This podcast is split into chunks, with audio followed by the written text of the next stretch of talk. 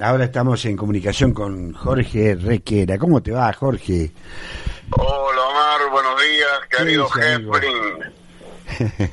Usted siempre puntual con su llamada, le digo, ¿eh? Y eso me, da cierta ventaja también, te cuento, ¿eh? Porque me da la ventaja de saber que cuando vos apareces yo ya más o menos tengo practicado estos temas, o mejor dicho, estos caprichos, diría yo, con los que suelo encarar mis columnas de los martes, ¿no?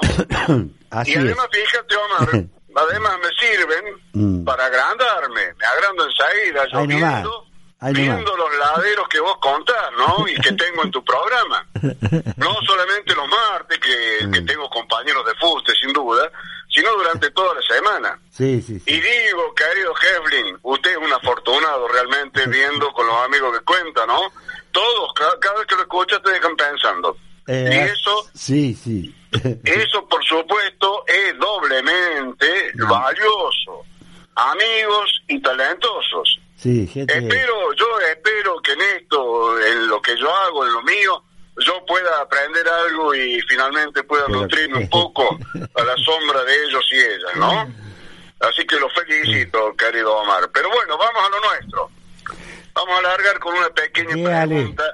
¿Qué pasa cuando no pasa nada? Esa es la pregunta que me va a ayudar a desarrollar algunas ideitas. En realidad, cuando uno cree que no pasa nada, en esos momentos están ocurriendo cosas y muchas veces, muchas veces, esas cosas que pasan son las que conducen hacia los momentos importantes, que es donde solemos establecernos como acontecimientos centrales.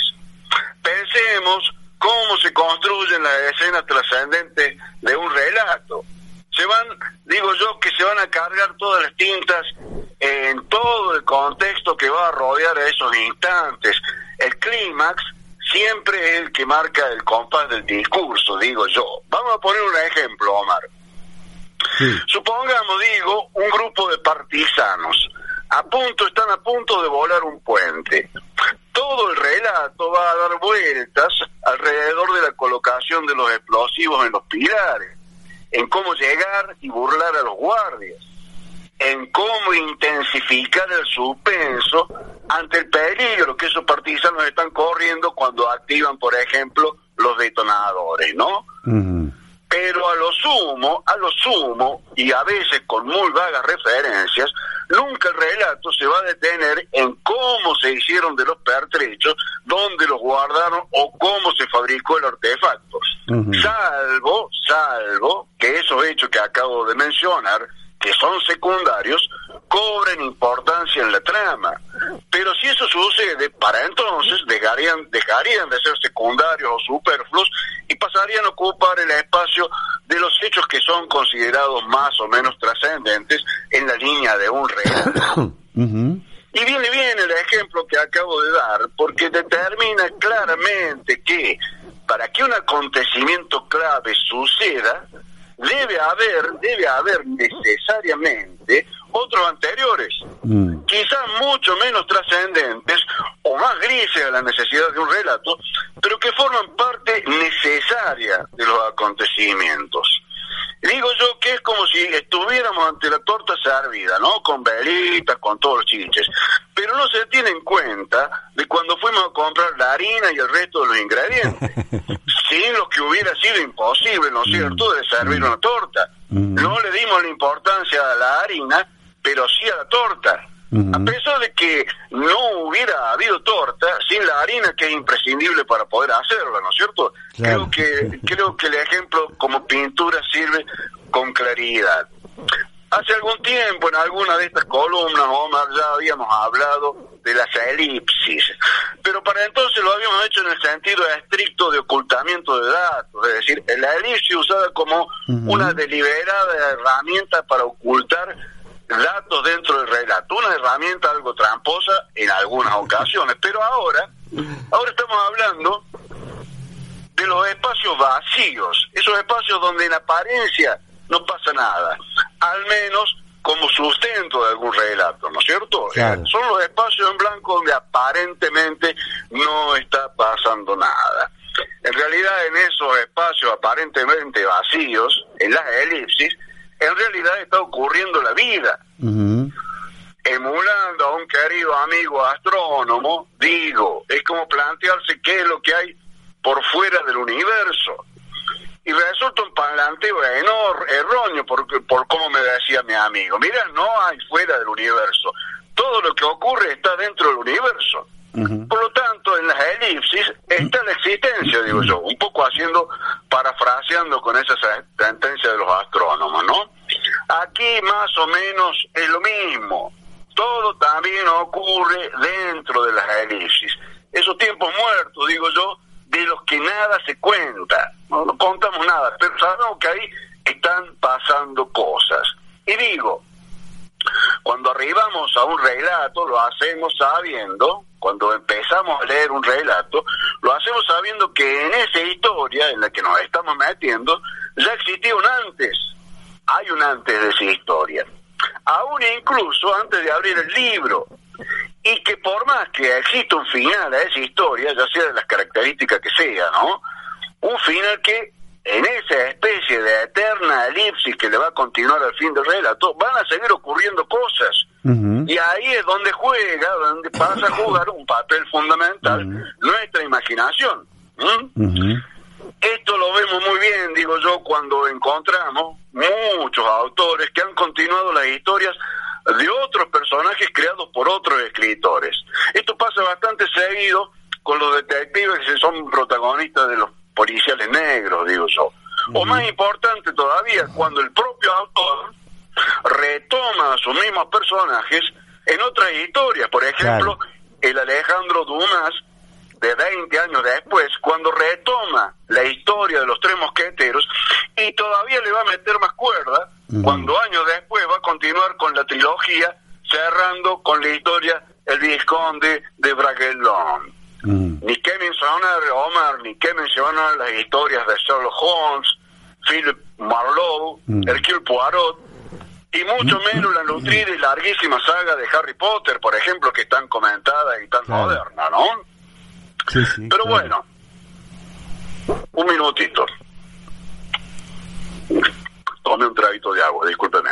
Ah, bueno. Pensemos, pensemos, digo Omar, en los acontecimientos de nuestras propias existencias.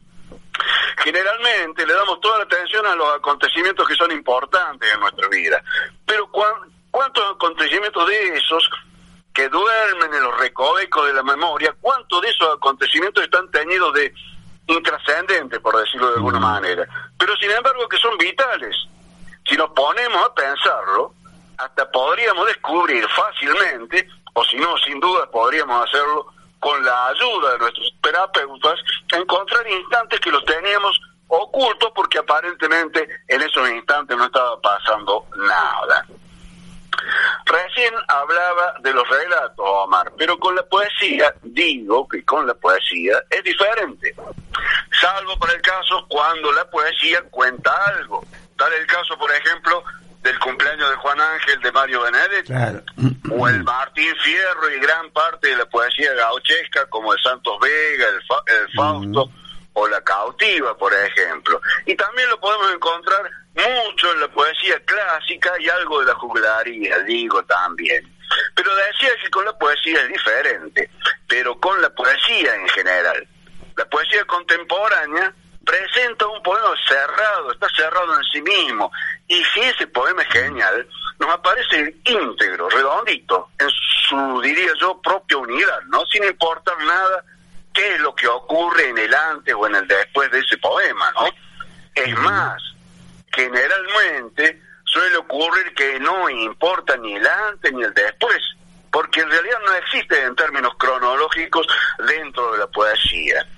Yo digo que es tan fuerte el valor concentrado que tiene la poesía que poco importarían las elipsis como herramientas para elaborarla, ¿no? Si justamente lo que está haciendo la poesía es sacudir la emoción y la imaginación para que se nos venga a ocupar en esos espacios que supuestamente debían estar vacíos en nuestro propio pensamiento, ¿no? Pero volvamos, volvamos, Omar, a los relatos que generalmente, generalmente, nos ligan a la secuencialidad de la existencia, ya que la narración suele mimetizarse con diferentes matices, por cierto, se mimetiza, decía, con lo cronológico de la existencia, aún en aquellos relatos en que suelen mezclarse los tiempos. Para eso, para eso, cuando el, relato tiene los tiempos mezclados, el lector que va a imponer su propia dinámica para poder desmenuzar y armar la historia en su propia cabeza. Pero no es el tema, porque también ahí hay una secuencialidad. Lo que nos ocupa en cuanto a narrativa, llámese novela, cuento, cuento o teatro, es ese mimetismo que existe con la existencia, ¿no?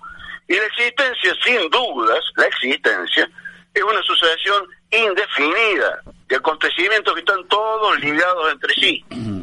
Por lo que lo importante es imposible desligarlo de lo intrascendente, digo. Repito, lo importante es imposible desligarlo de lo intrascendente. Por aquello que decía recién de la torta con la harina, ¿no? Si no tengo harina, va a ser imposible que haga la torta, que es lo deslumbrante del caso, ¿no?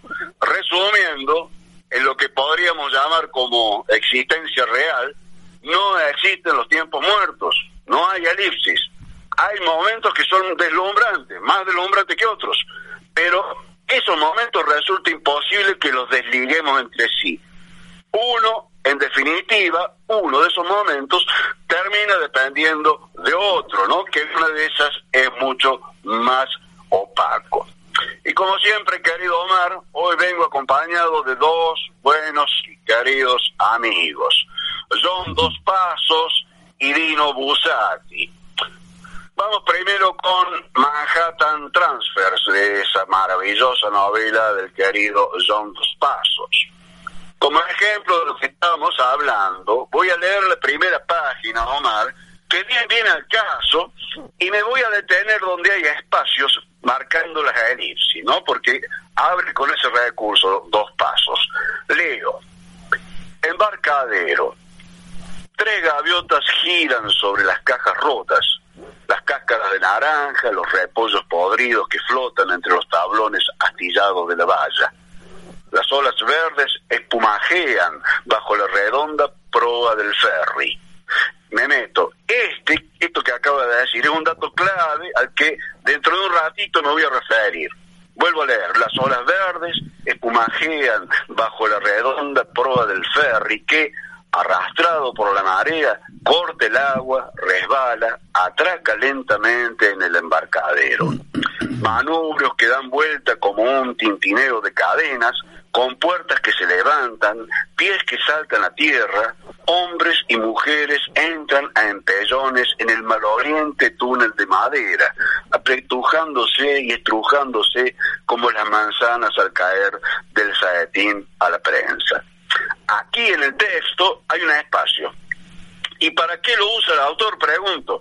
Aquí está marcando un cambio de escena el tipo.